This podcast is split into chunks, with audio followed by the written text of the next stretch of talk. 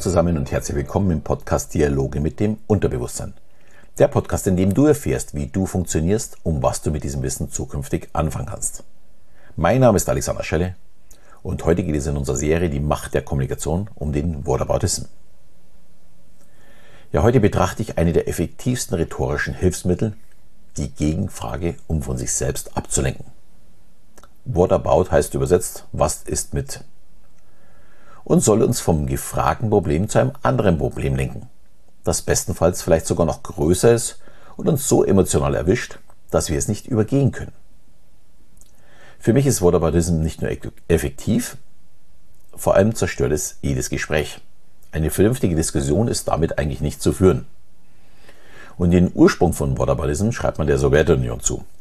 Wenn Kritik aus der westlichen Welt zum Kommunismus kam, erwiderte man diese Kritik mit und in Amerika werden Schwarze gelünscht.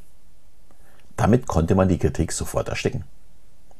Und auch heute nutzt es Putin immer noch sehr häufig. Bei Fragen zu Menschenrechtsverletzungen in Russland kam als Antwort der Hinweis auf die Verbrechen im Gefangenenlager Guantanamo. Äh, die Krim-Annexion oder der Angriff auf die Ukraine wurde gleichgesetzt mit den Militäreinsätzen im Kosovo.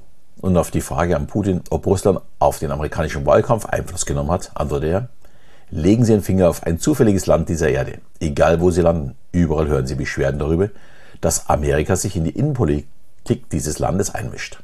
Finden Sie das in Ordnung? Ja, und äh, derzeit vergleicht er wirklich ernsthaft sein Vorgehen gegen Kriegsgegner in Russland mit Polizeigewalt in westlichen Ländern. Man kann sich gut vorstellen, dass jede weitere Frage überflüssig ist. Man ist gefangen in der Gegenfrage, die natürlich vom Wert ja, dieselbe Stärke haben sollte. Aber nichts leichter als das. Alle Staaten haben in ihrer Geschichte irgendwann Dreck am Stecken. Und viele auch in der jüngeren Geschichte. Und natürlich wird diese Technik nicht nur in der Politik eingesetzt. Mittlerweile kann man in Facebook in jeder äh, zweiten Diskussion über unsere wichtigsten Themen die Gegenfrage nachlesen. Beim Klima kam sofort die Gegenfrage auf, was schlimmer ist, der Diesel, das Kreuzfahrtschiff oder die vielen Flüge der grünen Politiker. Man sucht nicht nach Lösungen, sondern macht das Problem nur klein, indem man auf andere Probleme verweist. So kommt man natürlich nicht weiter. Oder dann waren es die Toten der Corona-Pandemie. Fleißig äh, wurden sie verglichen mit hungernden Kindern in Afrika. Und wie wenig es doch im Vergleich dazu werden. Ich finde das schrecklich, da ein Leib mit dem anderen aufgewogen wird, statt zu sagen, wir müssen beides bekämpfen. Die Dinge haben überhaupt nichts miteinander zu tun. Ich habe einige, die sowas gepostet haben, dann wirklich angeschrieben und gefragt, ob sie denn bereit wären, bei meinem Wasser für Afrika-Projekt aktiv zu werden. Dann könnten sie ja zumindest ein Leid lindern, wenn es ihnen wirklich wichtig wäre. Als Antwort bekam ich entweder nichts oder dumme Sprüche und auch natürlich auch Beleidigungen.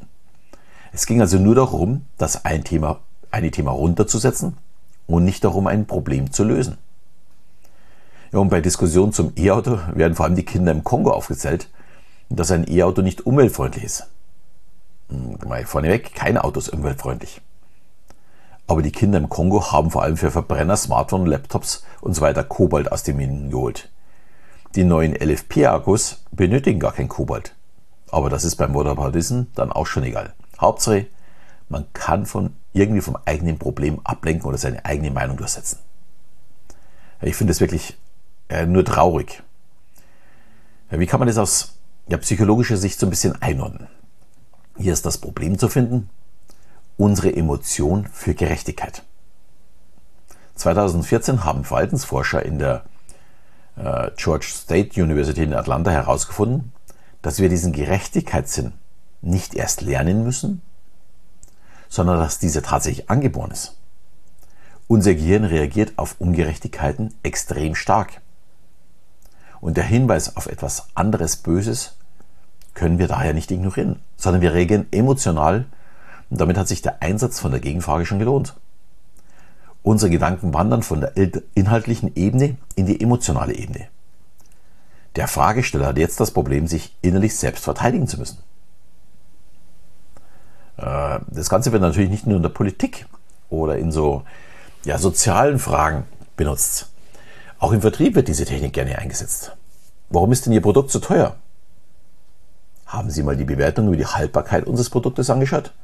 Wenn Sie es statt fünf Jahre für sechs Jahre nutzen können, ist es viel billiger als das der Konkurrenz. Und die haben alle Probleme mit der Haltbarkeit. Außerdem können da noch hohe Reparaturkosten zusätzlich anfallen.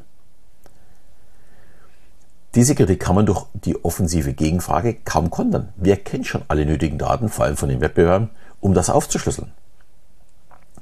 Die beste Antwort auf die Whataboutism-Technik ist, beharrlich zu bleiben. Wirklich nicht auf das Armlenkungsmanöver eingehen und darauf hinweisen, dass man beim Thema vielleicht bleiben möchte.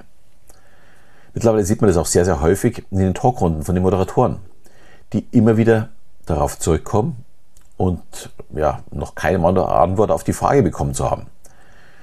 Ich könnte mich darüber mal köstlich amüsieren. Markus Lanz liebt mittlerweile den Einwurf, das ist Whataboutism, was sie da machen. Ich glaube, den Satz hört man mittlerweile wirklich in jeder dritten Sendung. Und ich finde es auch gut. Damit ist klar, ich lasse mich nicht verarschen. Beziehungsweise ich möchte nicht, dass Sie meine Zuschauer hier verarschen. Man merkt, dass sich diese Technik immer mehr verbreitet.